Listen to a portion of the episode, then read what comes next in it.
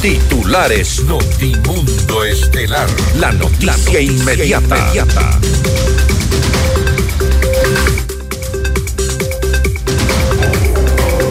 La Asamblea Nacional aprueba la ley económica urgente de extinción de dominio con sentencia ejecutoriada. El gobierno rechaza acusaciones de la asambleísta del correísmo Mónica Palacios contra la ministra de Gobierno Mónica Palencia. Construye anuncia que llevará a la Comisión de Ética a la legisladora Mónica Palacios tras agresiones contra la ministra de Gobierno.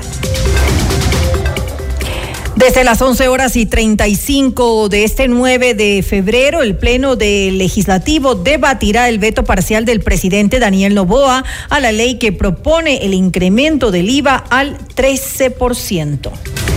El Consejo de la Judicatura inició el proceso de selección de conjueces temporales para la Corte Nacional de Justicia. La Fiscalía investiga el asesinato de Diana Carnero, concejal del Cantón Naranjal, en Guayas. Una mujer es detenida tras siete allanamientos de la policía y la fiscalía en Riobamba para localizar a la niña Dana Ramos, desaparecida desde el 1 de febrero.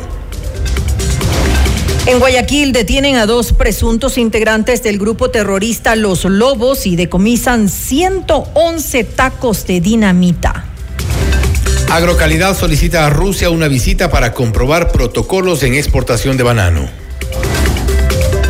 En la información internacional, la Policía Federal de Brasil ordenó al expresidente Jair Bolsonaro entregar su pasaporte en medio de una investigación por intento de golpe de Estado contra Lula da Silva. La líder opositora venezolana María Corina Machado denuncia ataques físicos del gobierno de Nicolás Maduro. Con el auspicio de...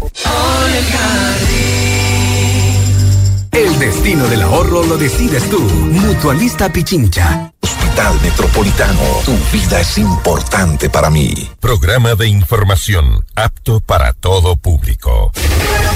FM Mundo 98.1 presenta Notimundo Estelar. Noticias, entrevistas, análisis e información inmediata. Notimundo, la mejor forma de terminar la jornada bien informado. Conducción, Fausto Yepes y María del Carmen Álvarez. Dirección de noticias, María Fernanda Zavala. Dirección general, Cristian del Alcázar Ponce. Notimundo Estelar. Desde los estudios más modernos del país.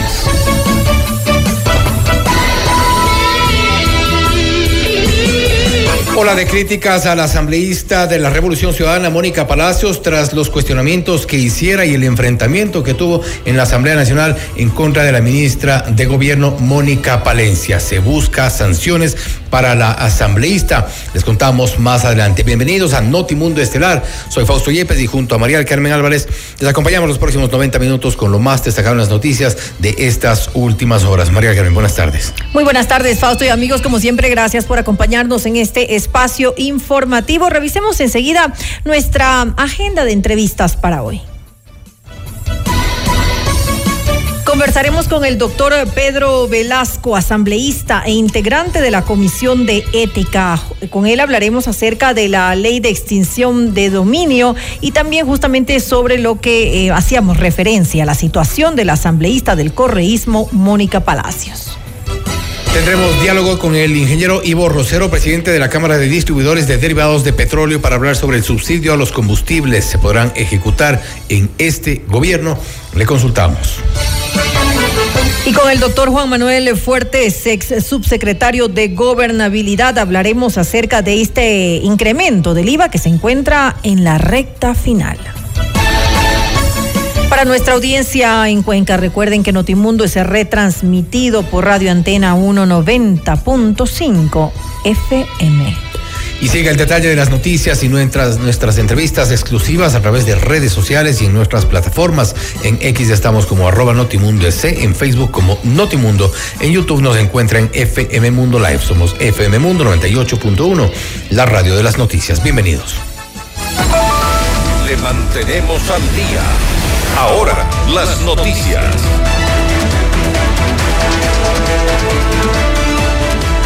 Por unanimidad, el Pleno de la Asamblea aprobó el proyecto de ley urgente para el ahorro y la monetización de recursos económicos para el financiamiento de la lucha contra la corrupción. La asambleísta del oficialismo y presidenta de la Comisión de Régimen Económico, Natalie Farinango, señaló que la ley permitirá monetizar los bienes y activos que provienen de actos ilícitos. Además, explicó que en la normativa se incluyen tres excepciones para iniciar la acción de extinción de dominio sin que se requiera de una sentencia condenatoria ejecutoriada previa. Debemos tener claro, señores y señoras asambleístas, que la extinción de dominio no constituye sanción ni constituye el ejercicio del poder punitivo del Estado. Por esta razón, hemos incorporado tres secciones en las que no se requerirán sentencia previa para iniciar la acción de extinción de dominio cuando los bienes ilícitos sean de propiedad de los grupos de delincuencia organizada determinados por el COSEPE o las Naciones Unidas, cuando los bienes injustificados tengan relación de causalidad con el crimen organizado y en delitos flagrantes con relación de causalidad con el crimen organizado. Esto permitirá monetizar los bienes y activos que provienen de actos ilícitos y tendrán como destino planes, programas, proyectos e inversión en el desarrollo social, en la reconstrucción del tejido social. Mientras tanto, la legisladora del correísmo, Viviana Veloz, agradeció a Natalie Farinango por acoger los aportes y observaciones de la bancada y detalló los beneficios que tendrá esta normativa. Es de vital importancia porque va a permitir atacar a la economía criminal, pero a la vez también debilitar al crimen organizado, al narcotráfico que le ha arrebatado la paz y la seguridad a las familias ecuatorianas. Es por ello que dentro del tratamiento de este proyecto de ley económica urgente, mis compañeros que son parte de la bancada dieron su voto a favor tanto en el primer como en el segundo informe y hemos realizado aportes y observaciones muy importantes. Varias de ellas fueron acogidas también por la presidenta de la comisión y voy a resaltar aspectos fundamentales de este proyecto de ley. ¿Qué es lo que va a permitir? Primero, la recuperación de activos. Segundo, atacar la corrupción. Tercero, permitir cooperación también internacional. Cuarto, debilitar al crimen organizado. Y quinto, también va a permitir la prevención de lavado de activos. Por su parte, Jorge Acaiturri del Partido Social Cristiano destacó la decisión del legislativo y reconoció que los recursos que permita recuperar esta ley irán a programas de desarrollo. Esta ley, creemos, es una gran herramienta para la lucha contra el crimen organizado y la corrupción, ya que le va a permitir al Estado ecuatoriano, respetando derechos y principios internacionales, que sin sentencia en delitos como narcotráfico y terrorismo se puedan enajenar los bienes y con esto el Estado pueda recaudar de ese dinero mal habido para nutrir el presupuesto general del Estado y hacerle frente a la lucha contra la corrupción, el crimen organizado y lavado de activos. Pero también para invertir en programas de desarrollo social Momentos de tensión se vivieron en la comisión ocasional de la Asamblea que investiga el asesinato de Fernando Villavicencio durante la sesión del miércoles 7 de febrero. Acusaciones de la asambleísta del correísmo Mónica Palacio llevaron a que la ministra de Gobierno, Mónica Palencia, se retirara con molestia de una comparecencia. Me estoy jugando la vida, dijo Palencia, luego de que la legisladora la acusara de supuestamente encubrir a grupos delictivos. Yo voy a estar y yo le voy a pedir a la comisión que me disculpe porque eh, ustedes mismos acaban de aclarar cuál es el sentido de esta comparecencia. Y me van a disculpar, yo ya no voy a contestar más preguntas. Creo que como hay muchos ministros que ni siquiera vienen, yo he contestado todas las preguntas que podía contestar en mi único espacio que es el político. Ya la comisión le contesté las preguntas que tuvieron, como las dirigió la señora presidenta, cualquier otra pregunta que tengan, por favor, por escrito. Muchas gracias. Porque están encubriendo a estas bandas delictivas así como lo hicieron. No le admito que usted diga que yo encubro a nadie. Por favor,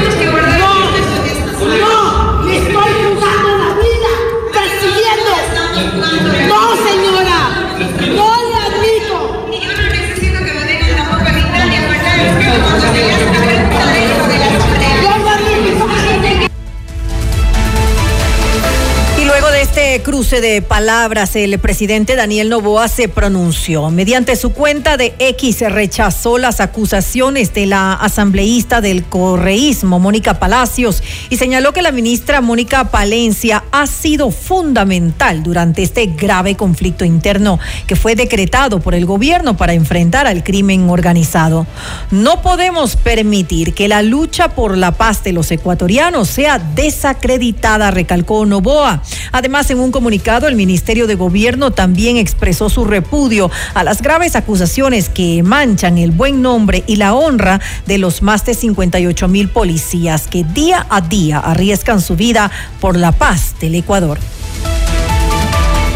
La bancada legislativa de Construye anunció que llevará a Comité de Ética de la Asamblea Nacional a la asambleísta Mónica Palacios por incidentar las comparecencias, acusar de delitos a funcionarios públicos y distraer la atención del asesinato de Fernando Villavicencio. Así lo indicó el movimiento mediante sus redes sociales. Además, Amanda Villavicencio, una de las hijas de Fernando, rechazó que Mónica Salazar, otra de las asambleístas del correísmo, dijera en la comisión que el crimen restó votos a la revolución ciudadana. Veo que lo más importante de esta comisión es ver la bajeza de los correístas, como siempre pretenden eh, torcer las narrativas.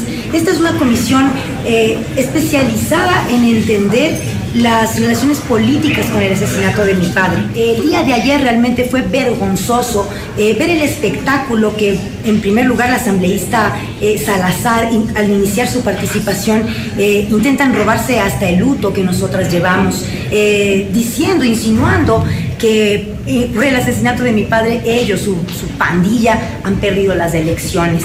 Después eh, todos lo vieron ya en redes sociales, como la, como la asambleísta Palacios eh, insinúa que la ministra está encubriendo a los grupos de delincuencia organizado, a lo que eh, ella en una reacción, yo, yo la aplaudo, realmente no, no he tenido el gusto de hablar con ella hasta ahora, pero aplaudo la forma en la que pone en su puesto a esta gente que viene aquí simplemente a entorpecer la labor. Usted está escuchando Notimundo. Periodismo objetivo, responsable y equitativo. La Asamblea aprobó el proyecto de ley que propone reformas a la ley de extinción de dominio. Y por otra parte, la asambleísta por la Revolución Ciudadana, Mónica Palacio, será llevada al Comité de Ética luego de las acusaciones eh, dirigidas hacia la ministra de Gobierno, Mónica Palencia. Esta es la entrevista de Fausto Yepes. Hoy con En los estudios de FM Mundo estamos con el doctor Pedro Velasco, asambleísta e integrante de la Comisión de Ética de la Asamblea Nacional, para hablar sobre dos temas.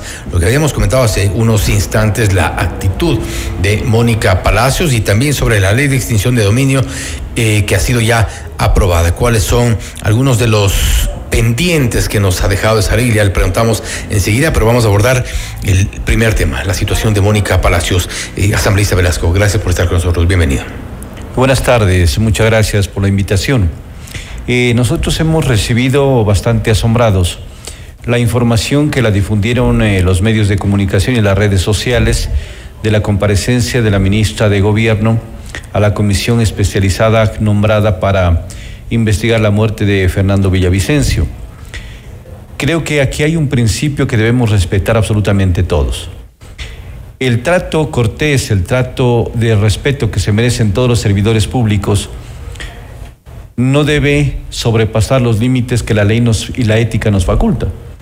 Sí, nosotros decimos que podemos llamar a funcionarios, a servidores públicos, los asambleístas, a presentar informes, a rendir cuentas de sus actos, a contestar interrogatorios, pero eso no implica que abusando la inmunidad parlamentaria se pueda hacer eh, afirmaciones que en un momento pueden resultar bastante lesivos. Más que afirmaciones son acusaciones y de delitos graves, encubrir a grupos de delincuencia organizada. Creo que la- lo- la- las palabras de Mónica Palacios tienen, eh, son demasiado fuertes. Yo miro con una connotación bastante Una preocupante, bastante preocupante. Sí, eh, hemos escuchado que algunos sectores de la Asamblea van a presentar al Comité de Ética la respectiva denuncia, deben hacerlo con el, respaldo de las firmas correspondientes y al interno del Comité de Ética se debe dar trámite. Primeramente, el procedimiento es de que debe presentarse al presidente de la Asamblea. El CAL califica y luego de eso remite al comité de ética y nosotros seremos convocados si es que esto pasa porque no podemos activarnos de oficio. Esa es una falencia que tiene. Lamentablemente la ley orgánica de la función legislativa no permite activarnos inmediatamente de oficio, sino tiene que hacerse a través de una denuncia. Ahora bien, este, eh, la situación hacia, hacia dónde podría derivar. Bueno, nosotros estamos viendo y estaba revisando el artículo 171 de la Ley Orgánica de la Función Legislativa, habla de faltas administrativas muy graves cuando se provocan incidentes violentos o instigación a la violencia. Lo que pudimos ver puede generar este tipo de faltas, de sanciones administrativas y en el caso de que se compruebe y de que se haya presentado la denuncia, son sancionadas con una suspensión de 30 a 90 días. Eso es lo que determina para este tipo de faltas. Ahora bien, eh, en, el pedido que hace eh, el movimiento Construye, dice que llevará al Comité de Ética y ellos hablan de incidentar las comparecencias de acusar delitos de funcionarios públicos. Al decir incidentar las comparecencias, ya no es el primer caso y no es la primera vez. Sí, yo estoy mirando que en una forma sistemática, y eso tiene que entenderlo el país, Ustedes han de ver en todas las comisiones desfilando infinidad de servidores públicos, de ministros, de ministras, de miembros de las Fuerzas Armadas, de la policía. Y la ley nos dice claramente, eh, de la ley orgánica de la función legislativa, que cuando ya comparece un funcionario, un servidor a una comisión, es la obligación de esa comisión de remitir a la Secretaría General lo recabado en esa comisión a efectos de evitar este desfile interminable de servidores públicos. Y además, eh, parece que existe la consigna de estar incidentando permanentemente porque pasan de una comisión a otra, a otra y a otra y a la postre, si usted mirara que fueran aportes valiosos, positivos, que sería lo importante, lo que miramos lastimosamente es este tipo a veces de agresiones verbales que lo que pretenden es desencajar o sacar de casillas a los funcionarios o servidores públicos. El hecho de que uno comparezca o de cualquier servidor tiene que ser para aportar, aclarar información que se necesite, que se requiera, que la Asamblea se nutra de esa información. Y hay información también que debe ser manejada con la reserva del caso porque hay sesiones que se manejan con el carácter de reservadas. Ahora bien, este ¿Cómo cataloga, cómo califica usted las expresiones y más que las expresiones, la actitud de Mónica eh, Palacios eh, en, esta, en esta sesión, tomando en, cuenta inclusive el contexto de lo que se está investigando? Nada menos que un asesinato, un tema eh, muy grave que ha sacudido al país, que nos, nos, nos impactó a todos. en este contexto, ¿cómo la califica usted? A mí me preocupa el que no se deje ni siquiera en paz la memoria de un amigo con quien trabajé en la Comisión de Fiscalización y Control Político durante dos años, con la memoria de una persona que demostró una lucha frontal a la corrupción, que no tuvo ningún temor, inclusive ofrendó su propia vida en aras de que se esclarezcan estos hechos. Y lo más doloroso es que existen familiares cercanos, esposa, hijos, en donde sienten en carne propia de que esas... Eh, expresiones afectan no solamente la imagen de Fernando, sino afectan a todo el entorno familiar. El decir de así abiertamente de que fue el causante de la pérdida de la candidata eh, de la organización política, ¿en base a qué pruebas? ¿En base a cuál es el argumento que se tiene? Él tenía todo el derecho de participar en forma democrática en las elecciones. Y si él estuviese vivo, las condiciones fueran diferentes. Yo le aseguro que serían muy diferentes, pero ya inclusive no puede ni siquiera hacer ejercicio de su derecho a la defensa, ya no puede hacerlo.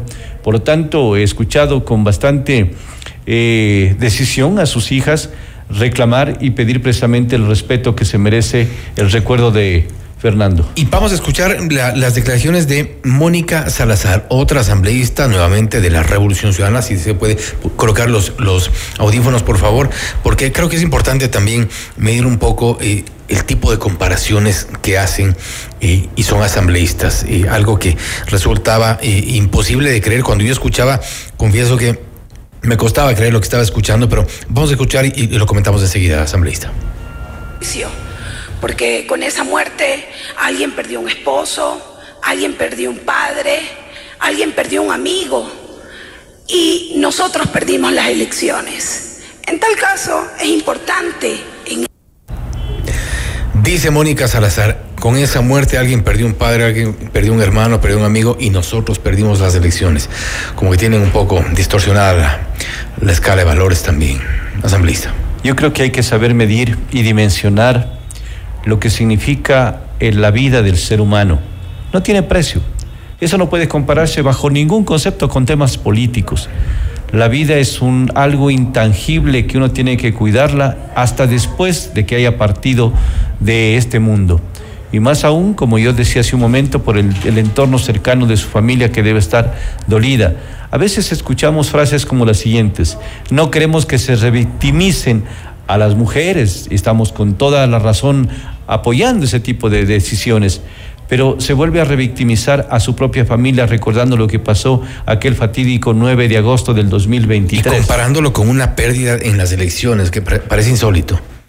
Es lo que digo, o sea, ¿qué, qué, qué comparación tiene el tema de perder una vida humana con un tema político? Ni para eh, ponernos a analizar siquiera pero sí duele que esas expresiones se las viertan públicamente. O sea, para ellos la vida de un ser humano parece que no vale nada. Y es gente que está legislando y es gente que se supone que debería tener un poquito, un mínimo de conciencia al menos. Asambleísta, vamos al otro tema que creo que es importante también tratarlo de lo que ha ocurrido en la Asamblea Nacional, la ley de extinción de dominio. Cual, eh, se ha planteado, por ejemplo, que hay ciertas excepciones que podrían ser de alguna forma eh, una, una, una garantía en casos de flagrancia, por ejemplo, también eh, y, el propósito es monetizar los bienes producto de ilícitos, casos de flagrancia también y cuando hayan eh, sean los bienes en propiedad de grupos de delincuencia organizada, entre otras. ¿Es un gran paso este? Tenemos una ley de extinción de dominio que lamentablemente no sirvió para nada. Y si usted pregunta cuántas recaudaciones, cuántas eh, bienes fueron recuperados para, en favor del Estado. Las cifras van a ser totalmente negativas. Hoy se ha planteado esta reforma a la ley de extinción del dominio que yo aspiro que se convierta en una ley útil, que sirva al menos para el propósito que es el de captar recursos económicos, monetizar bienes de actividades ilícitas para la lucha contra la corrupción. Esperemos de que esto se dé. Hoy tenía yo la oportunidad de haber expresado algunas consideraciones a esta ley, pero como se viene convirtiendo en costumbre de parte del presidente de la Asamblea, de no dar la palabra solamente a quienes les conviene, o a quienes son los amigos, o a quienes se acercan a decirle en la oreja que les adelante la intervención. Yo nunca voy a bajarme esos niveles porque tengo el mismo derecho como asambleísta. Por ejemplo, les iba a plantear el por qué se pone los 80 años para el tema de eh, los bienes que pueden ser objeto de esa confiscación. Tiene que tener algún argumento técnico, jurídico, uh -huh. porque si no, el poner un número por ponerlo no significa nada. Segundo, el tema de una referencia que hace un fallo la Corte Constitucional les dice a la Asamblea anteriormente, miren, asambleístas, tienen que ustedes tener claro por decir en, for, en, en, términos muy fáciles, los tipos penales en los que, cuales puede aplicarse la extinción de dominio. No es en todos los delitos penales. Imaginen lo que significaría. Y aquí hablaron de una flagrancia. ¿Sí? La flagrancia. ¿Usted piensa que la flagrancia solamente es en los delitos mayores, en los delitos de tráfico de sustancias estupefacientes, de extorsión, de secuestro? La flagrancia puede darse también en el hurto de un celular, en el hurto de una gallina, en un robo de, resultados ínfimos. Y para eso también se puede aplicar el tema de la extinción de dominio. Entonces hay que aclarar eso, la Corte ya lo mencionó. Hay otros temas que se están tratando, tratando de desviar también eh, algunos de los recursos que se pueden captar a través de esta monetización y ahorro de recursos para combatir la corrupción. Por ejemplo, se habla de que se destine parte de los recursos económicos a la desnutrición infantil y otro tipo de cosas que se les ocurrió a los asambleístas. Si el proyecto es clarísimo, el proyecto dice para combatir la corrupción. Y lo que íbamos a plantear nosotros era que se pueda incluir a víctimas de la corrupción, a personas que hayan sido afectadas precisamente por ello, porque sí, sí hay muchos casos que se dan, pero como no tuvimos la oportunidad, yo el día de ayer envié por escrito todas mis observaciones para dejar constancia que el aporte nuestro siempre tiene que ser con propuestas, no solamente hablando con discursos diciendo que sí, que van a combatir la corrupción, hay que plantear propuestas. Y aspiremos de que el Ejecutivo tenga el asesoramiento respectivo y haciendo uso del derecho también pueda hacer uso del, del veto y vete parcialmente algunas cosas que tienen que aclararse, porque caso contrario se volvería vuelta una ley inaplicable. Ahora, ¿qué pasa, por ejemplo, con los bienes a nombre de, terceros? Y, y hablamos de sentencias de ejecutorias. Conocemos y es evidente que en el tiempo muchos de los procesados inicialmente, ya sabe cuánto duran los juicios de nuestro país, han, en el transcurso han hecho transferencia de bienes, hacen donaciones, ventas simuladas, lo que fuere, y llegado el momento de la sentencia ya no tienen nada, o tienen muy poco y ya no se alcanza ni de lejos para pagar lo que deberían. De hecho, por ejemplo, el ex vicepresidente Jorge Glass, hasta donde recuerdo, no ha pagado un centavo de, de lo que debe por reparación del caso eh, Sobornos, del caso de Brecht tampoco. Eh, no sabemos si tendrá o no los bienes a su nombre. Asumimos que no, no le, no le llegaría esto. ¿Se está protegiendo el, el testaferrismo, por ejemplo? Yo veo que hay algunas cosas que todavía no se han aclarado en esta ley, porque se habla por eh, una parte del tema exclusivamente penal, lo que tiene que ser ya los delitos tipificados en el Código Orgánico Integral Penal y este tema de la extinción de dominio tiene que manejarse dentro del campo civil eminentemente, porque son bienes patrimoniales y por lo tanto a veces en los términos los confunden. Acusación particular con demanda. Se dice que el procurador debe presentar acusación particular. ¿Cómo va a presentar el, procurador general la acusación particular si no forma parte del proceso penal? Es ya una demanda que tiene que impulsarse en materia civil. Y como usted bien dice, a veces cuando llegan a identificarse bienes y han pasado por terceras y cuartas manos, el testaferrismo que está de moda, eh, no hacen aparecer ni la persona que cometió el delito, ni los familiares cercanos, pero aparecen otras personas. ¿Cómo va a ser el procedimiento para identificar esos bienes? Eso es importante. Y el procedimiento tiene que ser rápido, sumario. Caso contrario, estaremos volviendo a lo que actualmente tenemos una ley que esperaban que haya sentencia ejecutoriada. Y bien dice usted, de que para tener una sentencia ejecutoriada pueden pasar cuatro, cinco, seis años y a veces con los procesos de revisión demoran una infinidad, es decir, nunca van a poder recuperar. Pero si damos un procedimiento claro, expedito, breve, rápido en materia civil, le aseguro que sí podremos obtener esos resultados. ¿Estamos frente a una ley ineficaz? Todavía falta muchas cosas. Yo le no quiero no ser. Podemos cantar victoria sobre eh, la aprobación de la ley de extinción de, de, dominio porque suena bonito, pero y no, no tan aplicable. Yo no quiero ser vaticinador de o mal augurero de cosas que todavía no se van a poder aplicar. Yo lo que veo es en la realidad y en la práctica. La práctica es muy difícil. Usted recordará de lo que hoy también escuché en la asamblea. Vítores, alegrías, ya vamos a tener la maquinaria de la minería ilegal y vamos a poder entregar los gobiernos provinciales a los gobiernos parroquiales. Yo me quedo sorprendido. ¿Cómo lo van a hacer?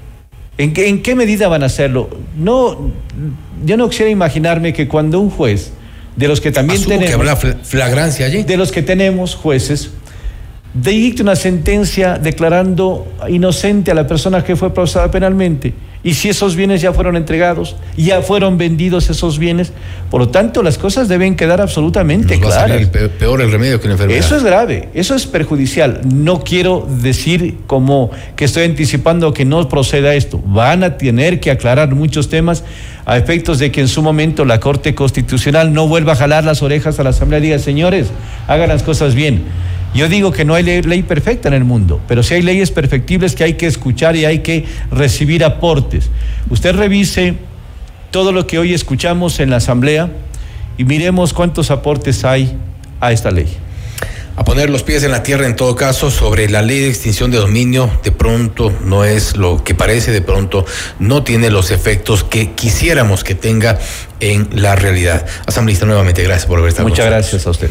Ha sido el doctor Pedro Velasco, asambleísta e integrante de la Comisión de Ética de la Asamblea Nacional, hablando sobre dos temas de trascendencia y de importancia. La situación de la asambleísta Mónica Palacios. ¿Podría llegar esto incluso a una suspensión de sus funciones durante 30 días? Dependerá de cómo transcurre este, este pedido que se ha hecho ya para eh, analizar sus, su caso. Y también hemos hablado sobre la ley de extinción de dominio, que no es eventualmente lo que parece, hay algunos vacíos, algunas inconsistencias. Esperemos a ver qué es lo que ocurre y también cómo avanza la reglamentación. Esto es Notimundo Estelar, siempre bien informados. Noticias, entrevistas, análisis e información inmediata. Notimundo Estelar regresa, enseguida. Somos tu Mundo. Mira nuestros mejores contenidos. Suscríbete gratis a nuestro canal de YouTube FM Mundo Live. Somos FM Mundo. Comunicación 360. Inicio de publicidad. ¿Viajar, auto, casa propia? La respuesta es simple. Cumple tus metas y sueños ahorrando con planes de ahorro de Mutualista Pichincha, como el plan de ahorro Mi Retiro, que te permite ahorrar hoy para la felicidad del mañana y participar por un viaje a las Galápagos, o el plan de ahorro Mi Vivienda, para mudarte la vida que siempre soñaste y participar por el equipamiento de tu sala, cocina y comedor. En Mutualista Pichincha, el destino del ahorro lo decides tú. Mutualista Pichincha. Rádio.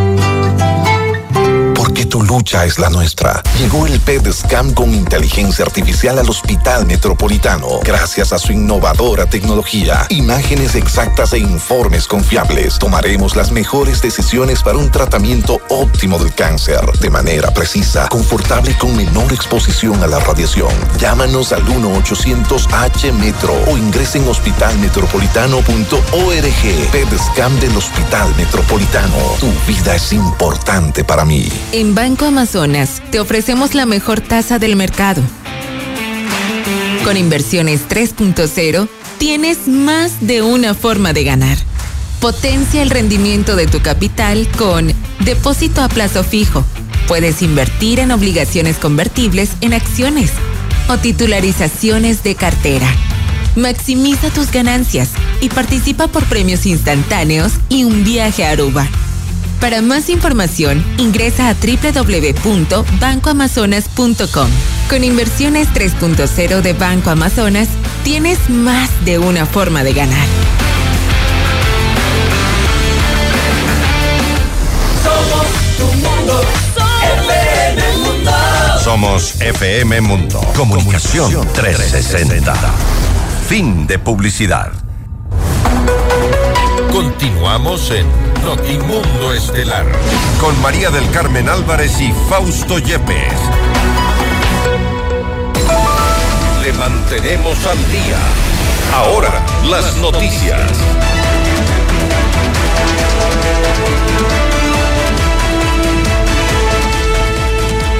El Consejo de la Judicatura inició este 8 de febrero el proceso de selección de los conjueces temporales para la Corte Nacional de Justicia para cubrir las vacantes de magistrados que cesaron sus funciones.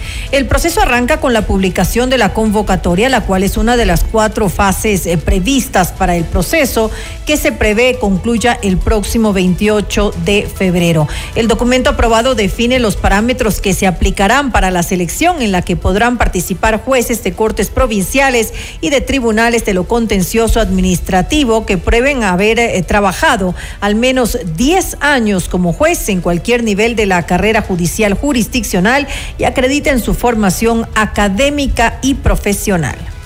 Una vez que ellos han logrado su cometido, que es llegar a la presidencia eh, a la, a la, y, estar dentro de las comisiones que de alguna manera son sensibles, entonces hoy por hoy ya estamos eh, más o menos en la situación de que vamos a analizar qué es lo que conviene a cada uno de nosotros y vamos a plantear las cosas de acuerdo a nuestra forma de ver. Esa es la política, lamentablemente ese no es, ese no es el país, ni el civismo ni el patriotismo, ese es simplemente eh, la perpetuación de intereses de grupo frente a un problema serio que es el problema que está viviendo en este momento el país, tanto en la parte de seguridad como en la parte económica, ¿no?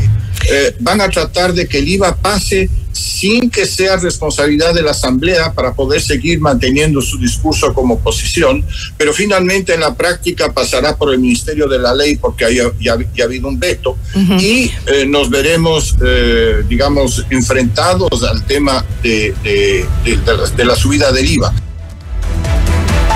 Escuchábamos a Raúl Anrade, analista político, quien hablaba sobre el aumento del IVA al 15% que terminará aprobándose en el Ministerio de la Ley y que la negativa para su trámite en la Asamblea Nacional, dice Andrade, respondía a la intención de las bancadas de oposición de deslindarse de responsabilidad política. Vamos con otros temas.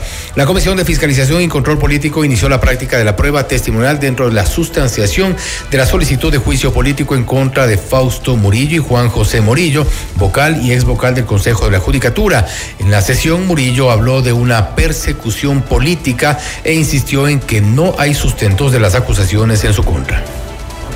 Nosotros hacemos una defensa técnica objetiva, de buena fe, y cuando se nos trata de atribuir responsabilidades que no tenemos, y esa, esas expresiones toman un tinte un poco fuera de lugar, yo tengo que salir y con firmeza, pero con educación, ponerlo en su lugar a quien quiera atentar contra mi dignidad u ofenderme. Yo eso no permito. Así sean asambleístas, no permito a nadie. No tiene ni sustento jurídico, ni sustento técnico. Lo que es es una persecución. Y hoy intentan nuevamente con artificios, con falacias, el ex asambleísta Almeida y el asambleísta, ex asambleísta Santos han llenado de falacias y mentiras y de responsabilidades que no me corresponden a mí ni a nadie del Consejo. El Consejo de Administración Legislativa CAL dio paso a la propuesta del asambleísta Lucio Gutiérrez de reformar el Código Orgánico Integral Penal COIP para implementar la cadena perpetua en Ecuador. Ahora el proyecto irá a la Comisión de Justicia para su análisis y consideración. Más información, la Fiscalía General del Estado abrió una investigación previa por el asesinato de Diana Carnero, concejal de Naranjal, por el movimiento de la Revolución Ciudadana, cometido la tarde del miércoles 7 de febrero. La Fiscalía informó que hasta el momento no hay detenidos por este crimen. El comandante general de la Policía, César Zapata, también se refirió a este tema.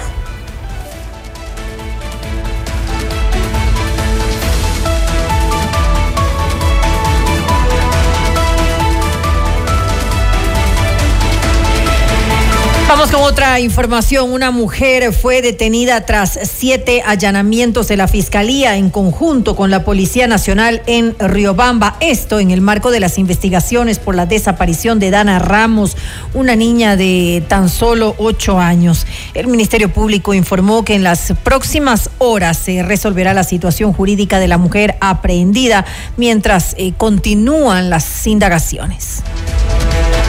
Más noticias. Kevin Sullivan, subsecretario adjunto de la Oficina de Asuntos del Hemisferio Occidental de Estados Unidos, se refirió al acuerdo con Ecuador para intercambiar chatarra bélica con el país norteamericano.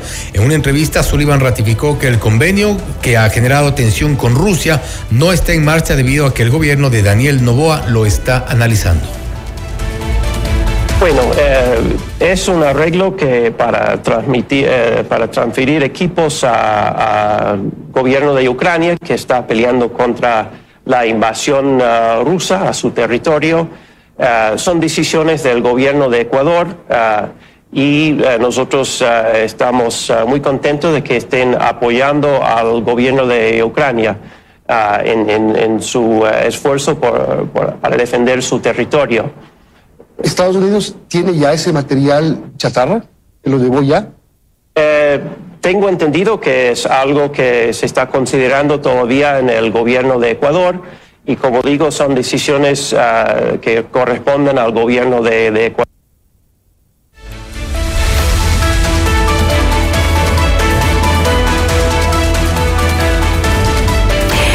Y luego de un del eh, decreto de estado de excepción y toque de queda en el país, las autoridades anunciaron los resultados de los operativos que realiza la Policía Nacional y las Fuerzas Armadas que conforman el bloque de seguridad. El comandante general de la policía, César Zapata, se refirió a una reducción de las muertes violentas. Que tenemos resultados importantes en el sentido de que, haciendo una comparación, de las muertes violentas antes de que se emitan estos decretos, teníamos un promedio de 27.8 muertes cada día. Luego que se emite el decreto y comenzamos a ejecutar un plan conjunto con Fuerzas Armadas, llegamos a tener hasta el momento un promedio de 10.7 muertes diarias. Significa eso que si hacemos una, un comparativo entre periodos del año anterior, enero, versus enero del 2024, y hasta la presente fecha y lo que vamos de febrero, tenemos una disminución del menos 12%, que en valor absoluto significa menos 72 muertes violentas y eso es bueno. Y Zapata agregó que han capturado a más de 60 líderes de organizaciones que el gobierno las considera como terroristas. Asimismo, debo mencionar que nos hemos planteado como bloque de seguridad la captura de estos objetivos de alto valor y objetivos de intermedio valor. Cuando yo me refiero de intermedio valor son aquellos terroristas que por disputa de territorios y motivados por el tema del narcotráfico estaban cometiendo asesinatos. Y también debo mencionar a, nuestra comunidad que al momento han sido capturados 61 objetivos de intermedio valor en diferentes partes del territorio y de, y, de, los diferentes grupos terroristas. Así, por ejemplo, de los 61, 22 han sido capturados en el distrito metropolitano de Guayaquil, 11 en el Oro, 9 en Los Ríos, 5 en Esmeraldas, 3 en el Demecú, 3 en Manabí, 4 en Santa Elena, 4 en Pastaza, 1 en Babura, 2 en Tungurahua, 1 en Napo, 1 en Loja. Por su parte, el almirante Jaime Vela, jefe del Comando Conjunto de las Fuerzas Armadas, detalló el número de terroristas que han sido detenidos hasta el momento.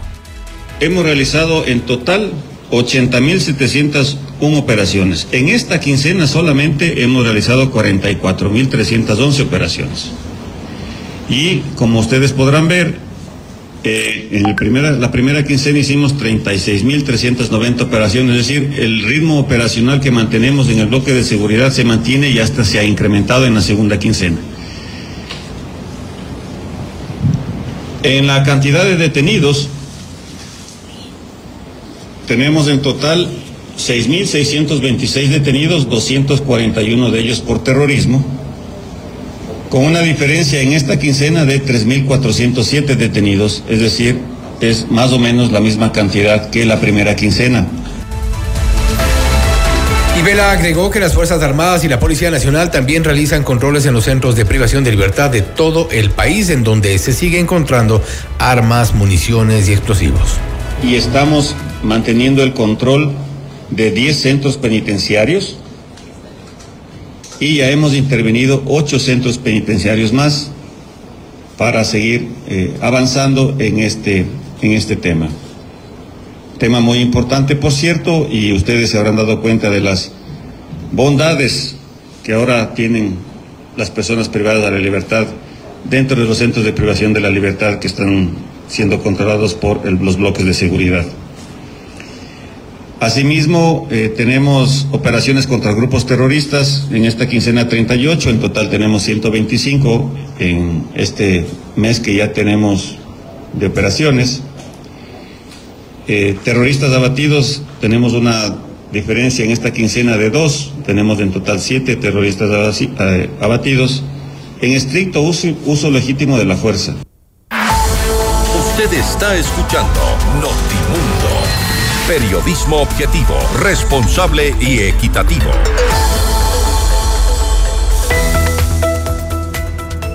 Si estando en la ciudad con tus amigos la pasas increíble, ¿te imaginas si se van todos de viaje? Este San Valentín con Mall El Jardín puedes ganar cuatro pasajes para que viajes con tus amigos al destino que elijan con Copa Airlines. Acumula 50 dólares en facturas y participa.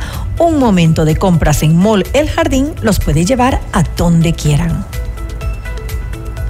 Solo con FlexiCuenta de Mutualista Pichincha no hay límites, solo posibilidades. Gana el 5.5% de interés en la única cuenta inteligente del mercado ecuatoriano. Mutualista Pichincha, ¿tienes un sueño? Construyámoslo. Para casos de cáncer de próstata, lo más indicado hoy en día es la prostatectomía robótica y en el Hospital Metropolitano la hacemos. Consúltanos ya sobre esta tecnología quirúrgica que es la más avanzada del mundo y la tenemos en el Hospital Metropolitano. FM Mundo invita a tres parejas al Tour Prismarama con el gran León Larregui, vocalista de Zoe en Quito. Este jueves 15 de febrero en el Teatro Ágora, Casa de la Cultura, a las 19 horas. Inscríbete ahora en fmmundo.com y en WhatsApp al número 098-999-9819 con la palabra Prismarama y tus datos personales. Recuerda que el premio incluye un delicioso almuerzo en Pícaro Resto Grill.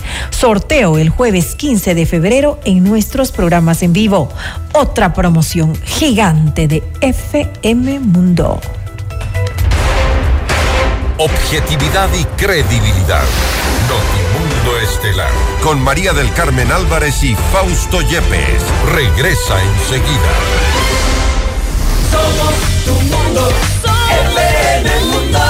Sigue nuestra transmisión en video FM Mundo Live por YouTube, Facebook, X y en fmmundo.com. Somos FM Mundo. Comunicación 360.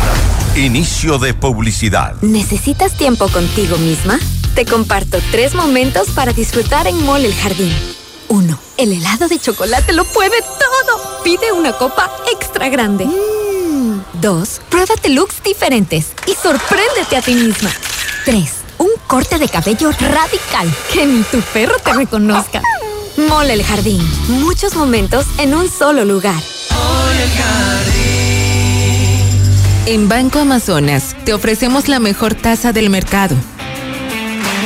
Con inversiones 3.0 tienes más de una forma de ganar. Potencia el rendimiento de tu capital con depósito a plazo fijo.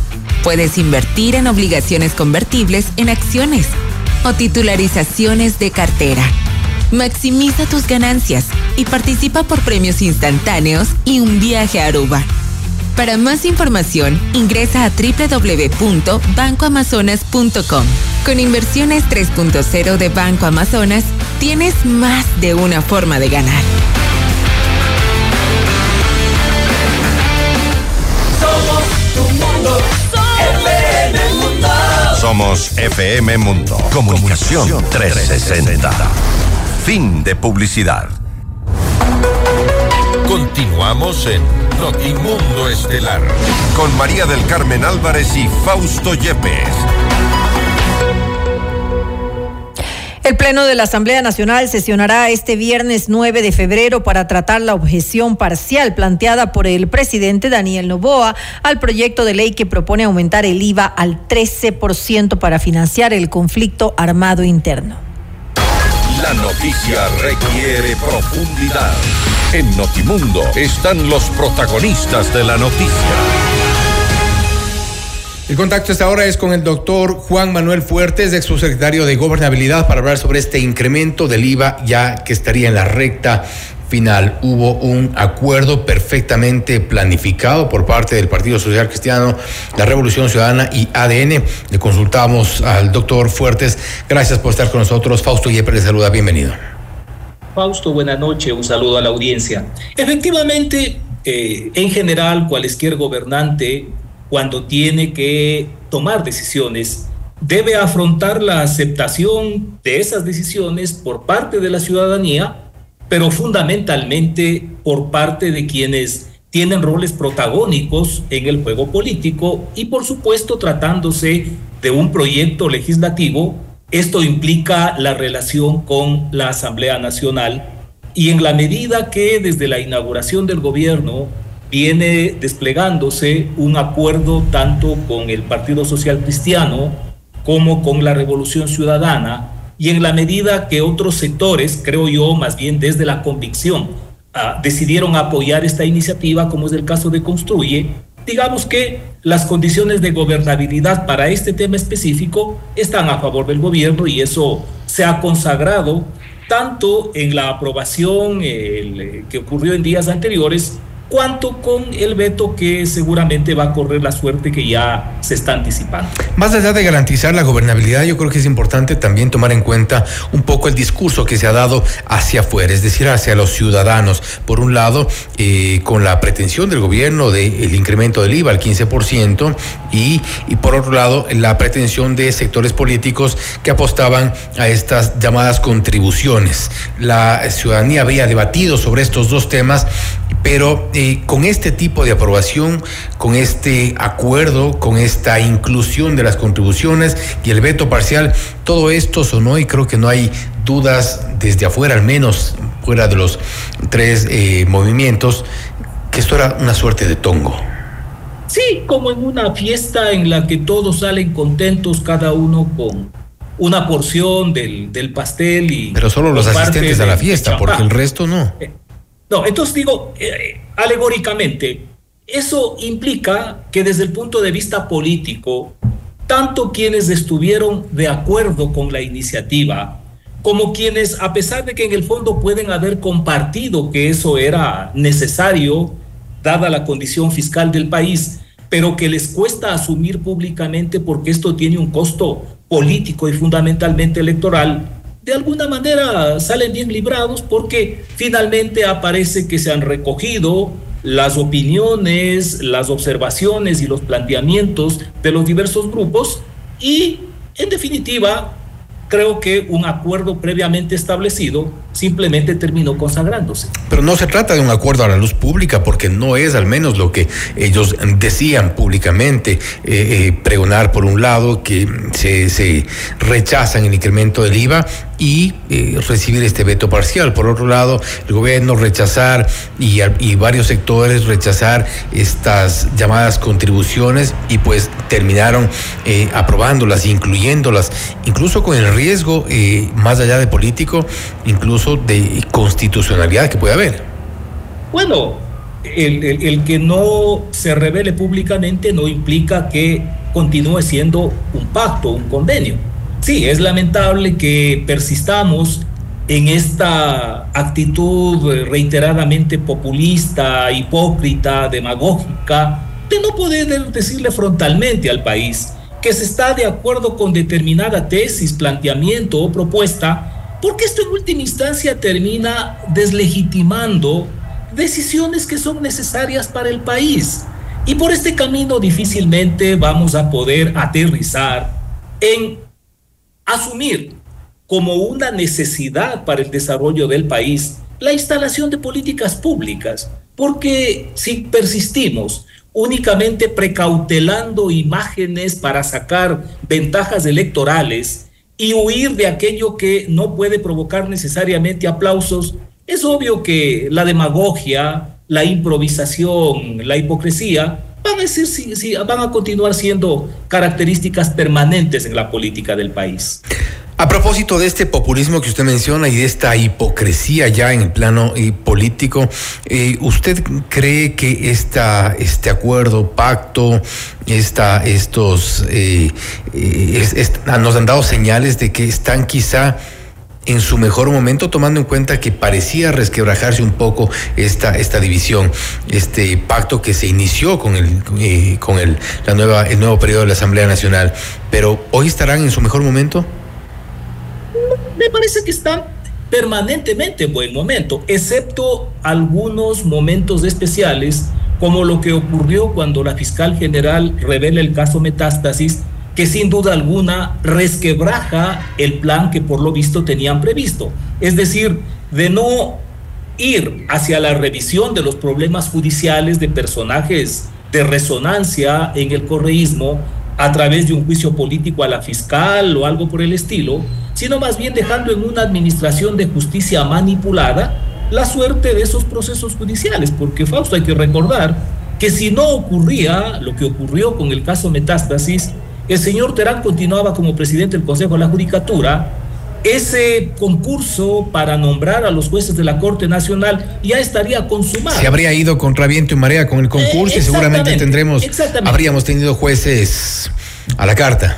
A la orden de. Entonces, excepto ese momento en el que este imprevisto, que creo yo además es consecuencia de la imprudencia de, de Correa y de la habilidad estratégica de la ministra fiscal, excepto ese espacio, por lo demás es evidente que continúa incólume ese acuerdo. Y claro, no hay que prestarse a seguir los juegos de pirotecnia en donde aparece como que están enojando, se hacen sus chistecitos porque el presidente Correa no, no habla bien el inglés. Pero, por ejemplo, no hemos visto hasta el momento que el gobierno del presidente Novoa, a través de los organismos pertinentes, le reclame al gobierno de Bélgica porque está permitiendo que alguien que tiene una condición de asilado, de refugiado, prácticamente esté actuando al margen de la ley como campanero en temas que lleva adelante la Fiscalía y la Administración de Justicia.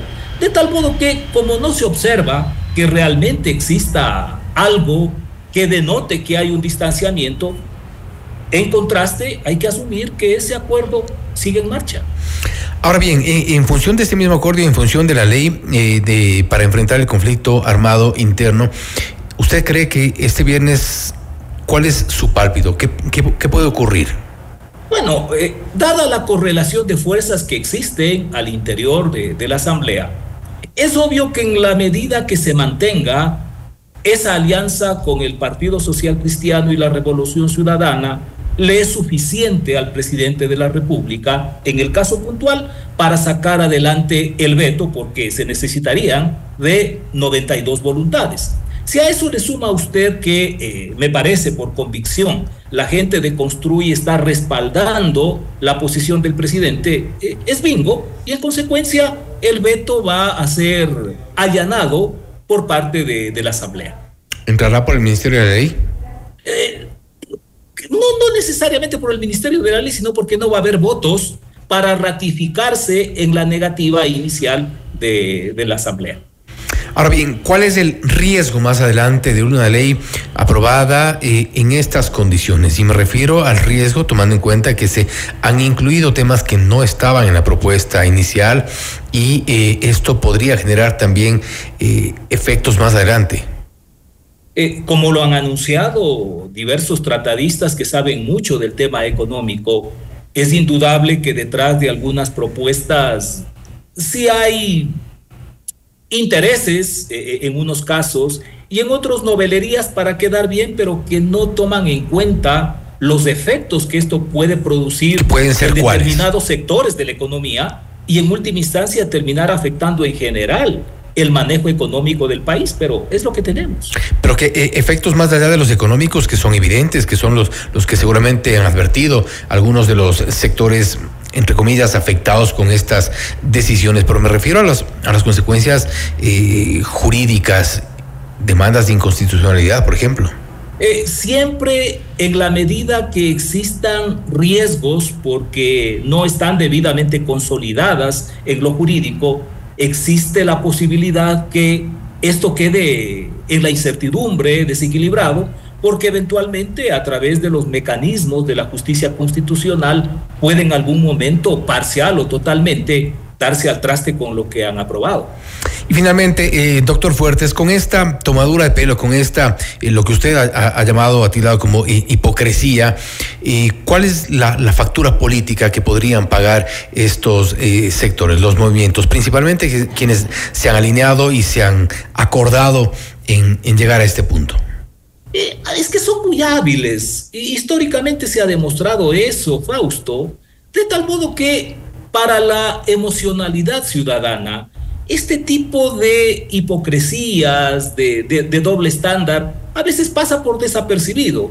Y como es inevitable que la sentencia que emite la ciudadanía es en los procesos electorales, luego constatamos que a esta misma gente, que comete estas tropelías en lo jurídico Y estas hipocresías en lo político terminan dándole el respaldo.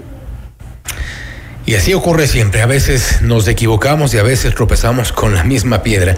Doctor Fuertes, nuevamente, gracias por haber estado con nosotros. A usted, Fausto, y a la audiencia, gracias. Gracias nuevamente. Ha sido el doctor Juan Manuel Fuertes, ex subsecretario de Gobernabilidad, para hablar sobre el incremento del IVA en la recta final. ¿Qué es lo que ha ocurrido en la Asamblea Nacional?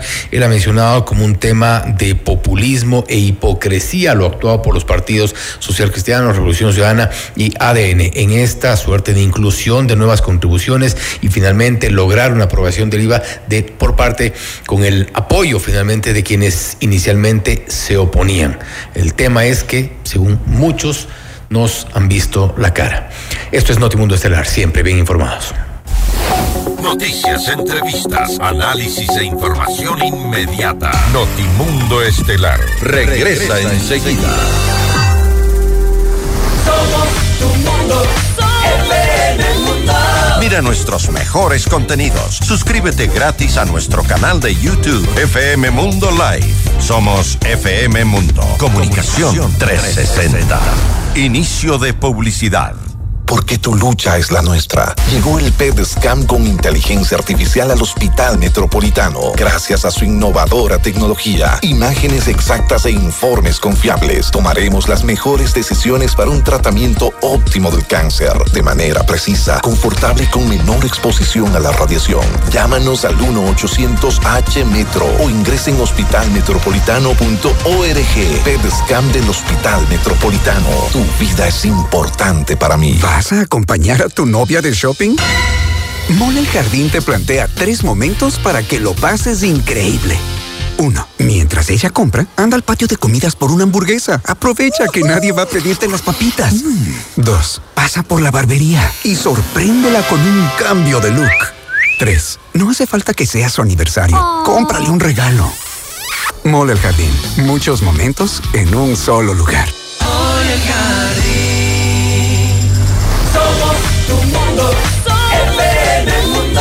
Somos FM Mundo. Comunicación 360. Fin de publicidad.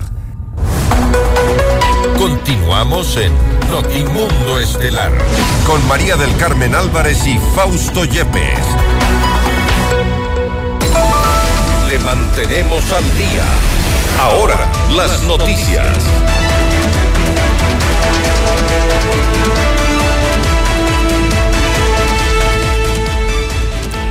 Y luego de conocer la aprobación de la ley de extinción de dominio, la Fiscalía General del Estado expresó su preocupación. Esto debido a que, según la institución, no se han acogido las observaciones presentadas por la fiscal general Diana Salazar ante la Comisión Especializada de Régimen Económico, especialmente en lo que respecta a mantener los tiempos de trámite de investigación y procesos en extinción de dominio, así como a la dependencia innecesaria de contar con una sentencia condenatoria ejecutoriada. La entidad considera que la reducción del tiempo de tramitación, lejos de abonar a una efectiva recuperación de capitales ilícitos, limita su accionar al restringir el proceso a periodos que por la misma naturaleza de esta acción requieren ser más amplios. Todd Robinson, subsecretario de Estado de la Oficina de Asuntos Antinarcóticos y Aplicación de la Ley de Estados Unidos, aseguró que el gobierno federal de Estados Unidos seguirá apoyando a Ecuador en su lucha contra el crimen organizado. Los Estados Unidos está comprometido tanto los Estados Unidos como el gobierno de el nuevo gobierno de uh, Ecuador estamos comprometidos en la lucha Uh, en contra de los, uh, los crímenes y más que todo de brindar uh, seguridad a la gente normal en, en, Ecuador. Vamos a trabajar con los jueces y, y fiscales en términos de capacitación y entrenamiento. Vamos a tratar de asegurar que ellos tengan los uh, equipos necesarios para uh, brindar la justicia y seguridad uh, en el país. Dos presuntos integrantes de la banda terrorista Los Lobos fueron detenidos tras un operativo del bloque de seguridad en el sur de Guayaquil. La policía confirmó que encontraron 111 tacos de dinamita eh, comercial, una caja de cápsulas eh, detonantes no eléctricas y fragmentos de mechas de seguridad, entre otras cosas. Víctor Herrera, comandante de la policía de la zona 8, entregó los detalles se vienen realizando 15 allanamientos. De estos allanamientos nos ha permitido la detención en uno de ellos de dos personas, uno con antecedentes por robo, por tenencia ilegal de armas y otro sin antecedentes, estas dos personas mayores de edad. Dentro de eso también se logró la incautación de un arma de fuego tipo pistola y de varias municiones de arma corta y arma larga. De estos 115 explosivos, Cuatro son cilindros de pentolita de alto poder. 111 son tacos de dinamita de tipo industrial que normalmente se utiliza en la minería. 113 fulminantes, es decir, detonadores. 30 metros de mecha lenta y 100 cápsulas no eléctricas. Además, Víctor Herrera reveló hacia dónde iban a ser dirigidos los explosivos. Es importante la articulación del eje de inteligencia porque lo que nos ha permitido es adelantarnos porque tenemos entendido que estos artefactos explosivos se estarían intentando utilizar justamente en atentar en contra de cuarteles policiales o también cualquier otra entidad pública. La línea investigativa también nos ha permitido determinar el origen especialmente de la dinamita. Esta dinamita es de fabricación FAMESA FAMESA eh, distribuye a nivel de Perú y a nivel de Chile. Ahora tenemos que identificar, pronto daremos resultados acerca de cómo se está realizando la distribución y a través de qué. De acuerdo a las indagaciones de la Policía Nacional, entendemos que serían la parte de la estructura terrorista de los lobos. Y tras un operativo ejecutado en el oro, la policía capturó a cuatro personas que no contaban con la autorización para la tenencia y porte de armas de fuego. Ellos además utilizaban prendas con características similares a los de, los, de la institución. En otra información, Juan Esteban Guarderas y Michelle Calvache, vocales del Consejo de Participación Ciudadana y Control Social, solicitaron a la presidenta del organismo, Nicole Bonifaz, que de manera urgente aclare los dos oficios que han circulado en medios digitales sobre un aparente pedido al Consejo de costear un viaje a las Islas Galápagos junto a su pareja para cumplir con parte de su agenda. Sin embargo, el equipo de trabajo de Bonifaz aclaró que la información difundida es falsa, que ninguno de los integrantes de la comitiva mantiene una relación sentimental con la presidenta y que tampoco involucrará un gasto para la institución. Más noticias. Tras la renuncia de Jorge Muñoz, Luis Cabezas Cler asumió como nuevo gerente del Banco del Instituto Ecuatoriano de Seguridad Social, BIES. En Notimundo al Día, Germán Rodas, coordinador de la Comisión Nacional Anticorrupción, expresó su preocupación por el conflicto de intereses que existiría frente a la representación que tuvo en su momento Cabezas como abogado de una aseguradora, a la cual el BIES le paga más de 5 millones de dólares mensuales que el actual designado presidente del BIES representa una empresa familiar que tiene esta actividad como hispana de seguros de llevar adelante eh, una aseguradora eh, en, el, en el camino y en el trabajo de ellos. Y en esa función eh, tienen esta, esta relación con el BIES, esta relación para el mantener la póliza para seguros de desgravame. Si esto es como estamos señalando, pues no puede ser más claro el conflicto de intereses. Es decir, no se puede poner el ratón a cuidar el queso.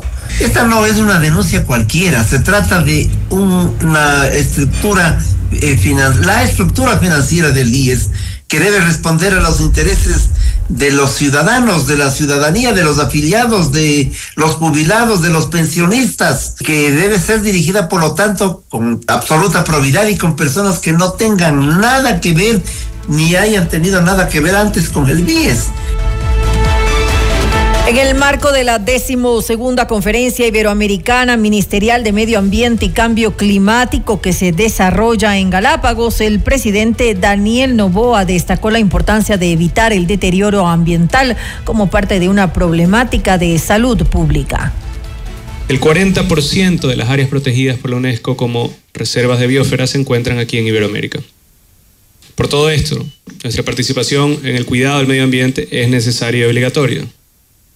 Debemos tener claro que el deterioro ambiental, además de reducir el acceso a recursos básicos como el agua potable, afecta la salud y genera pobreza. Además, recientemente impulsamos una reforma para atraer inversiones en el sector de energías renovables como una de las acciones principales para defender nuestro hábitat. Creo firmemente en la conservación, creo firmemente en la protección del medio ambiente y creo que debemos de hacerlo de una manera en conjunta, dándole oportunidades a la cantidad de personas que hoy en día viven en miseria y que viven sin opción. La canciller Gabriela Sommerfield señaló que con este evento se espera fortalecer la cooperación internacional para enfrentar los fenómenos climáticos que afectan a varios países de la región. Considerará los retos particulares que enfrentamos los países iberoamericanos y las posibles consecuencias para el desarrollo sostenible de la región. Muestra actual de estos desafíos son los recientes incendios forestales en varios países de nuestra región, debido al incremento de temperatura que han ocasionado olas de calor y sequías sin precedentes. Esperamos mayor cooperación internacional en la lucha por contener estos fenómenos cada vez más frecuentes y una pronta recuperación para las comunidades afectadas. Como Ecuador, esperamos que el debate de esta conferencia contribuya a mejorar la comprensión de la temática ambiental y sobre todo a fortalecer nuestra capacidad de acción apoyo y articulación en respuesta a los graves defectos en el planeta y en las sociedades. Asimismo, la canciller resaltó que se deben implementar iniciativas entre países miembros de Iberoamérica para reducir el impacto ambiental de materiales como el plástico. Ecuador se identifica y se compromete con los ejes iberoamericanos por lo que busca potenciar la cooperación y la concertación política entre los Estados miembros para impulsar proyectos integrales y construir sociedades justas, equitativas e inclusivas. Me permito finalizar destacando el rol crucial que ha tenido la región en iniciativas ambientales recientes, tales como la aprobación del Acuerdo de Diversidad Biológica más allá de la jurisdicción nacional y la adopción de la resolución 5-14 de la Asamblea de las Naciones Unidas para el Medio Ambiente, con el mandato de iniciar el proceso de negociación de un instrumento vinculante sobre contaminación plástica, incluyendo en el medio marino. Por su parte, la ministra de Ambiente, Agua y Transición Ecológica, Sade Fritzi, precisó que el principal eje de la conferencia será plantear soluciones para reducir los residuos sólidos. En esta conferencia ministerial nos enfocaremos en temas cruciales como la conservación y uso del océano y uso sostenible del océano, la lucha contra la contaminación y los residuos sólidos, incluidos los preocupantes plásticos y microplásticos. La exploración de mecanismos financieros innovadores para la conservación y la urgente atención a los problemas relacionados con glaciares e incremento del nivel, del mar el Ministerio del Ambiente, Agua y Transición Ecológica ha beneficiado a más de 219 mil habitantes a nivel nacional, con 51 viabilidades técnicas, para proyectos de agua potable, saneamiento, riego y drenaje. Además, se han establecido dos convenios para ejecutar proyectos de alcantarillado y saneamiento ambiental, con una, con una inversión total de 184 millones de dólares. Usted está escuchando Notimundo. Periodismo objetivo, responsable y equitativo.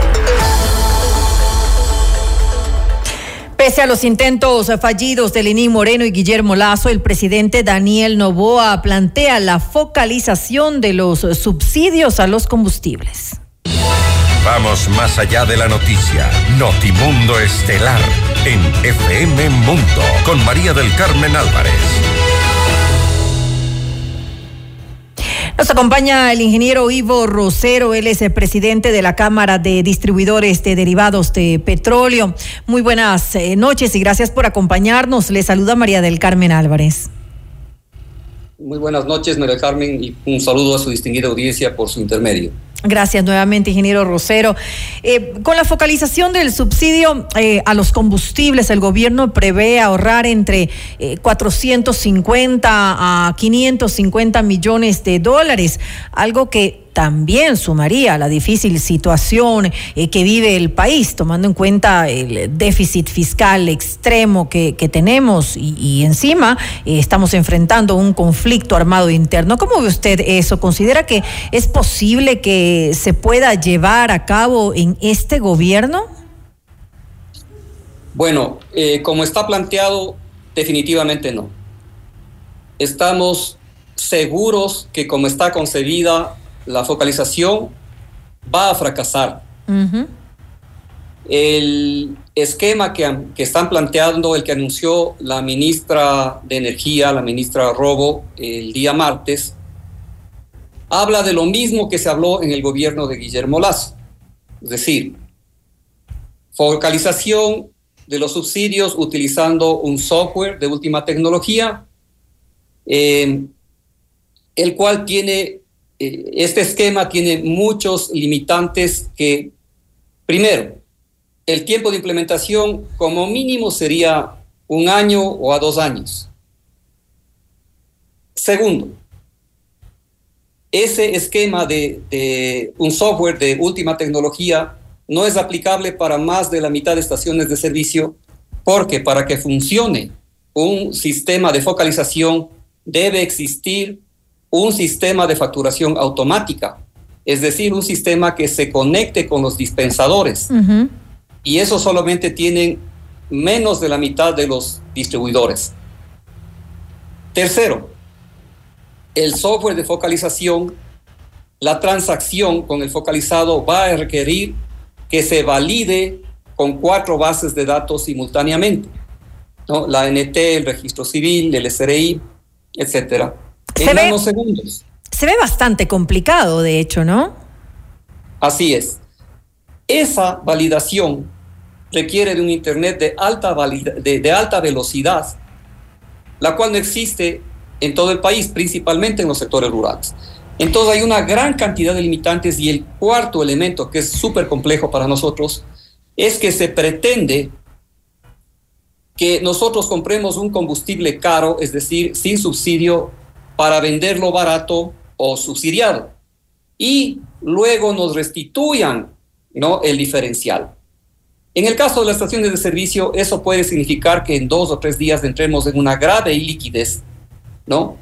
Lo cual eh, sería catastrófico y generaría varios, varias situaciones de quiebra, tomando en cuenta que al momento más de la mitad de las estaciones de servicio estamos trabajando a pérdida porque tenemos congelado nuestro margen en centavos desde hace 21 años.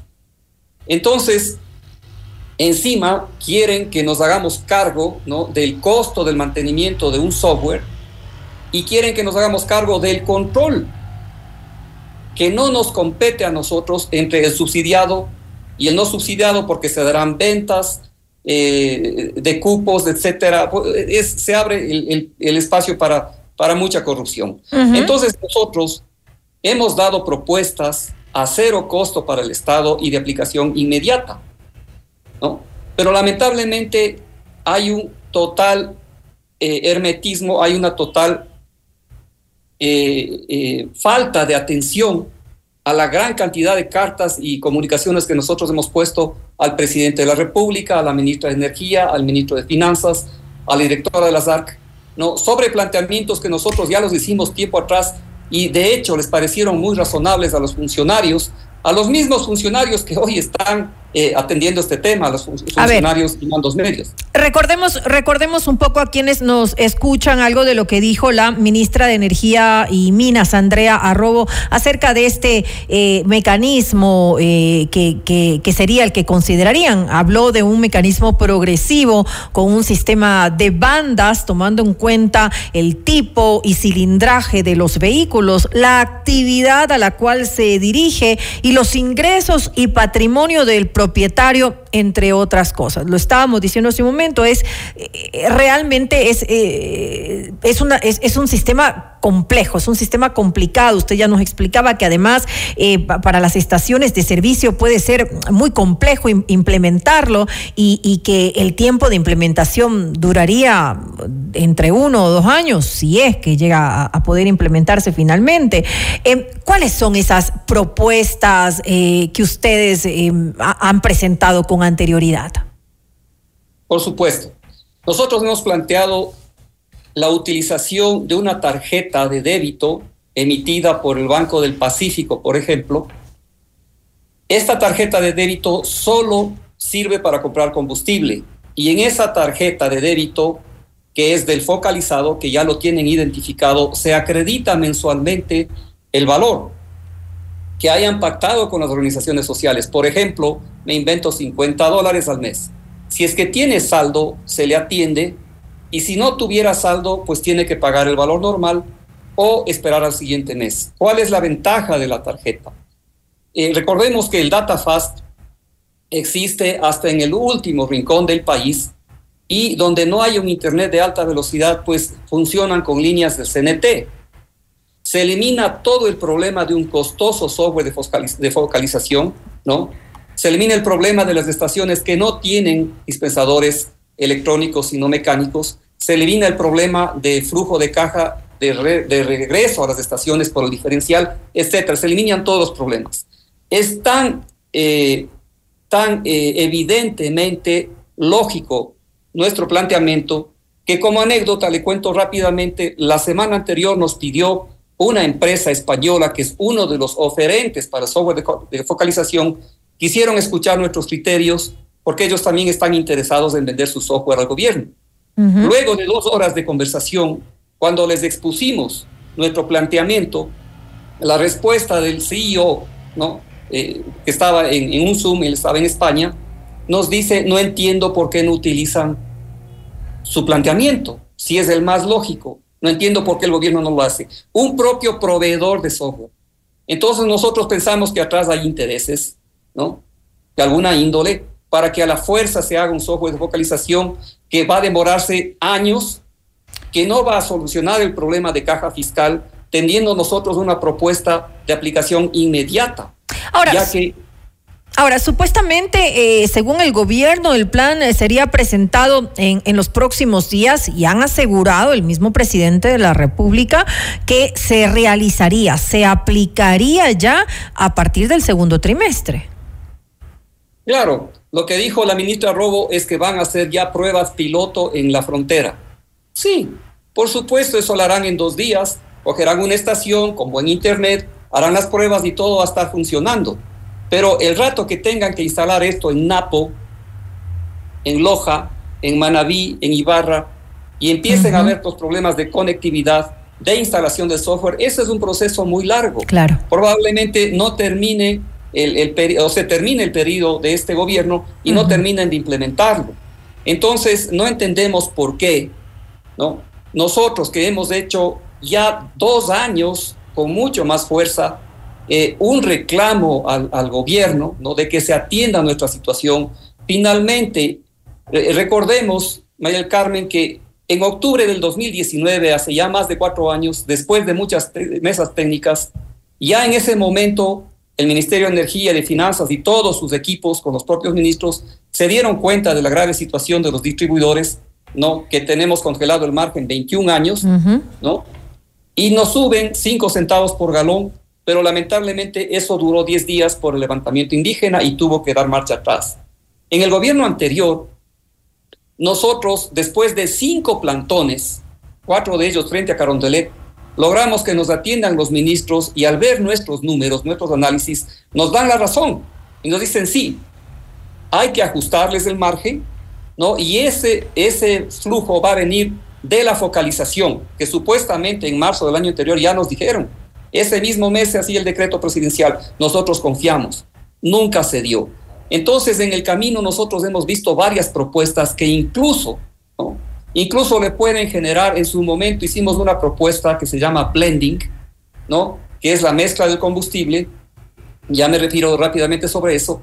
que le puede generar al gobierno hasta 300 millones de dólares. ¿No? Una propuesta muy simple que se trata básicamente de, sin un poliducto adicional, sin transportar el combustible desde las refinerías, se trata de sacar una super de 90 octanos mañana, ¿no? A menos de 3 dólares. Ustedes ya han realizado esta propuesta. Claro, esta propuesta eh, es una de las dos que estuvieron listas para una definición presidencial ya en octubre del año anterior, pero fueron analizadas por los mismos funcionarios que están hoy en el Ministerio de Energía, los mismos funcionarios que están en el Ministerio de Finanzas, se filtraron las cuatro propuestas que nosotros hicimos, quedaron dos, en una comisión interinstitucional en las que participaron la Agencia de Regulación y Control, Ministerio de Finanzas, Ministerio de Energía, pero los mismos funcionarios que están ahora, que ya saben que, que, nuestra situación es crítica y curiosamente hoy no admiten ninguno de nuestros pedidos de audiencia al ministro de Finanzas, a la ministra de Energía o al presidente de la República y se olvidaron de todos los cálculos que se hicieron con los funcionarios que menciona la ministra Robo, ¿no? con los funcionarios del Banco Mundial, que es una persona del Perú, funcionarios de Centroamérica, donde aplicaron un esquema similar, que ellos ya calcularon incluso el ajuste que debía hacerse a nosotros, pero hoy se habla simplemente de una eliminación de subsidios, ¿no? sin considerar nuestro criterio cuando somos los más interesados en que la focalización tenga éxito.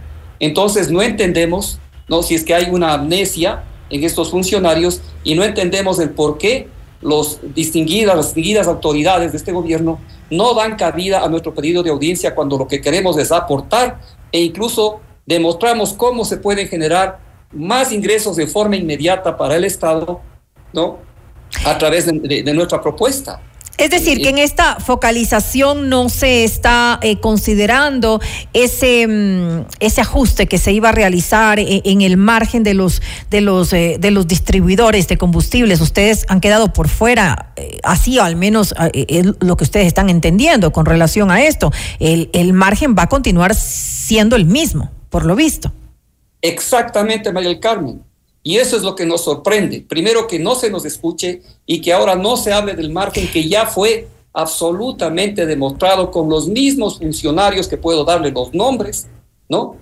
Que hoy siguen en esos puestos en, el Ministerio de Energía y en el Ministerio de Finanzas y, y, nada de esos informes pasan ahora a los ministros. Entonces van a cometer un terrible error, va a fracasar la focalización si se van con ese software eh, software de focalización, valga la redundancia, cuando existe una propuesta mucho más sencilla.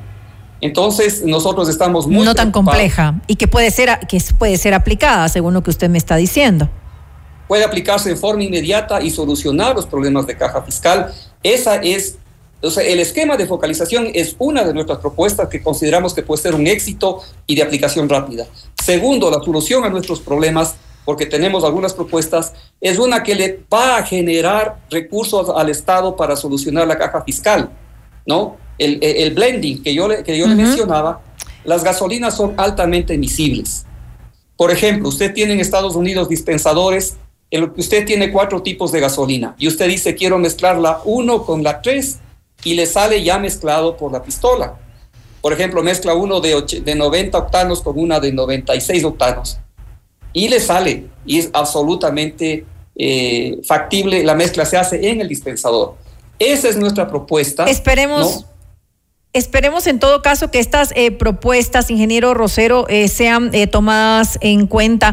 Em, un poco recapitulando lo que, lo que hemos dicho en esta entrevista, usted asegura que lo que se está proponiendo por parte del gobierno no es factible y en todo caso va a, ser muy complejo, sobre todo para determinadas estaciones de servicio que se encuentran en, en localidades alejadas donde no es posible tener tener un adecuado, eh, una adecuada eh, eh, conexión al Internet.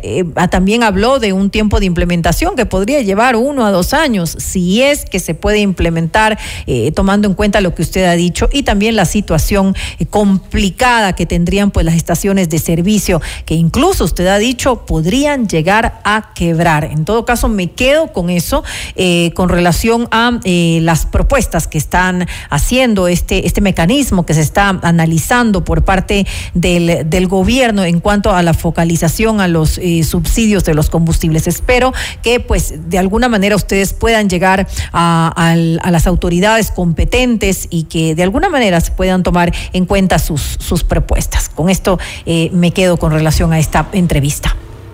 Muchísimas gracias, María Carmen. Realmente, eh, bueno, le agradezco y esperamos que ojalá lo que necesitamos es que nos escuchen 20 minutos, ¿no? Y se haga las cosas bien, por el bien del país, ¿no? Por el bien de la caja fiscal y por el bien, obviamente, también de nosotros que somos parte eh, sustancial en cualquier proceso de focalización. Esperamos que así sea. Le quiero agradecer al ingeniero Ivo Rosero, presidente de la Cámara de Distribuidores de Derivados del Petróleo. Usted está escuchando Notimundo. Periodismo objetivo, responsable y equitativo.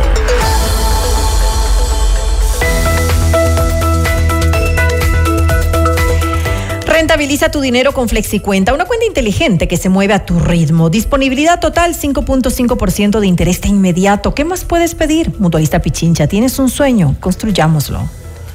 Si estando en la ciudad con tus amigos la pasas increíble, ¿te imaginas si se van todos de viaje? Este San Valentín con Mall El Jardín puedes ganar cuatro pasajes para que viajes con tus amigos al destino que elijan con Copa Airlines. Acumula 50 dólares en facturas y participa. Un momento de compras en Mall El Jardín los puede llevar a donde quieran. Amor en cada bocado en Pícaro Resto Grill. Deleítate todo este mes de febrero con el menú de San Valentín. Como entrada, un ceviche de pescado al maní o una exquisita sopa azteca. Como plato fuerte, langostinos al ajillo o costillas barbecue. Y como postre, un delicioso strudel de manzana o un cheesecake de frutos rojos por 20 dólares que incluye impuestos. Estamos en Cristóbal Gangotena, Isabela Católica. Reservas al 09907400000. Pícaro, las cosas ricas de la vida. Noticias, entrevistas, análisis e información inmediata. Notimundo Estelar regresa enseguida. Somos tu mundo, FM Mundo. Mira nuestros mejores contenidos. Suscríbete gratis a nuestro canal de YouTube FM Mundo Live. Somos FM Mundo. Comunicación 360. Inicio de publicidad. ¿Viajar, auto, casa propia? La respuesta es simple. Cumple tus metas y sueños ahorrando con planes de ahorro de Mutualista Pichincha, como el plan de ahorro Mi Retiro, que te permite ahorrar hoy para la felicidad del mañana y participar por un viaje a las Galápagos, o el plan de ahorro Mi Vivienda, para mudarte la vida que siempre soñaste y participar por el equipamiento de tu sala, cocina y comedor. En Mutualista Pichincha, el destino del ahorro lo decides tú. Mutualista Pichincha. ¿Vas a acompañar a tu novia de shopping? Mole el Jardín te plantea tres momentos para que lo pases increíble. Uno, mientras ella compra, anda al patio de comidas por una hamburguesa. Aprovecha que nadie va a pedirte las papitas. Dos, pasa por la barbería y sorpréndela con un cambio de look. Tres, no hace falta que sea su aniversario. Cómprale un regalo. Mole el Jardín, muchos momentos en un solo lugar. Mole el Jardín. Somos tu mundo, FM Mundo. Somos FM Mundo. Comunicación 360. Fin de publicidad. Continuamos en Notimundo Estelar con María del Carmen Álvarez y Fausto Yepes. Los acontecimientos más importantes en el mundo se los contamos a continuación.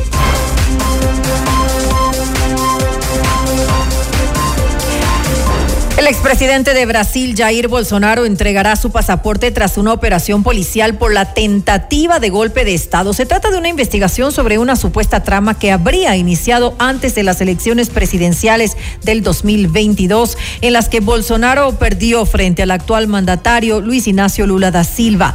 La Policía Federal anunció haber ejecutado una operación contra decenas de personas con medidas como la entrega de pasaporte en un plazo de 24 horas para impedirle salir del país y la suspensión del ejercicio de funciones públicas. La líder opositora venezolana María Corina Machado emitió un mensaje de alerta denunciando que fue objeto de un violento ataque durante una actividad organizativa de pre-campaña que realizaba junto a sus seguidores en Charalave, en el estado de Miranda, zona centro-norte del país, cercana a la capital. Machado señaló que más de un centenar de personas, presuntos miembros de colectivos afines al gobierno del presidente Nicolás Maduro, habrían atacado con palos y piedras a las personas que se encontraban en la actividad organizada por el partido 20 Venezuela. Cientos de trabajadores del Palacio de Justicia de Colombia fueron evacuados luego de que el edificio fuera asediado por manifestantes que, apoyando al gobierno de Gustavo Petro, pedían celeridad en la elección del reemplazo del actual fiscal general de la Nación, Francisco Barbosa. Mientras el director de la policía, William Salamanca, acudió al lugar para garantizar la seguridad de los magistrados. El primer mandatario citó a las cúpulas de las fuerzas del orden en la Casa de Nariño. El expresidente de Estados Unidos, Donald Trump, deberá pagar 83.3 millones de dólares a la periodista Jan Carroll luego de que un juez federal confirmó el veredicto por difamación cometido por el exmandatario. Esto ocurre luego de que Carroll denunció a Trump por la vía civil por presuntamente abusar sexualmente de ella en 1990. Frente a esto, el ex jefe de Estado desmintió las declaraciones de la comunicadora e inició una campaña de desprestigio en su contra. Hasta aquí las noticias en Notimundo Estelar. Volvemos mañana con más información y por supuesto las entrevistas. Gracias y que tengan una muy buena noche con nosotros hasta mañana. Hasta mañana. FM Mundo 98.1 presentó Notimundo Estelar. Noticias, entrevistas, análisis e información inmediata. Notimundo, la mejor forma de terminar la jornada bien informado. Conducción, Fausto Yepes y María del Carmen Álvarez. Ingeniería de sonido, Mauro Olivo. Coordinación y redacción, Fernanda Utrera. Redacción y redes sociales, Daniel Ocaña. Esteban Cislema. Dirección de noticias, María Fernanda Zavala. Dirección general, Cristian del Alcázar Ponce. Notimundo Estelar. Se prohíbe la reproducción total o parcial de este programa sin previa autorización de FM Mundo. Notimundo Estelar, con el auspicio de... El destino del ahorro lo decides tú. Mutualista Pichincha. Hospital Metropolitano, tu vida es importante para mí.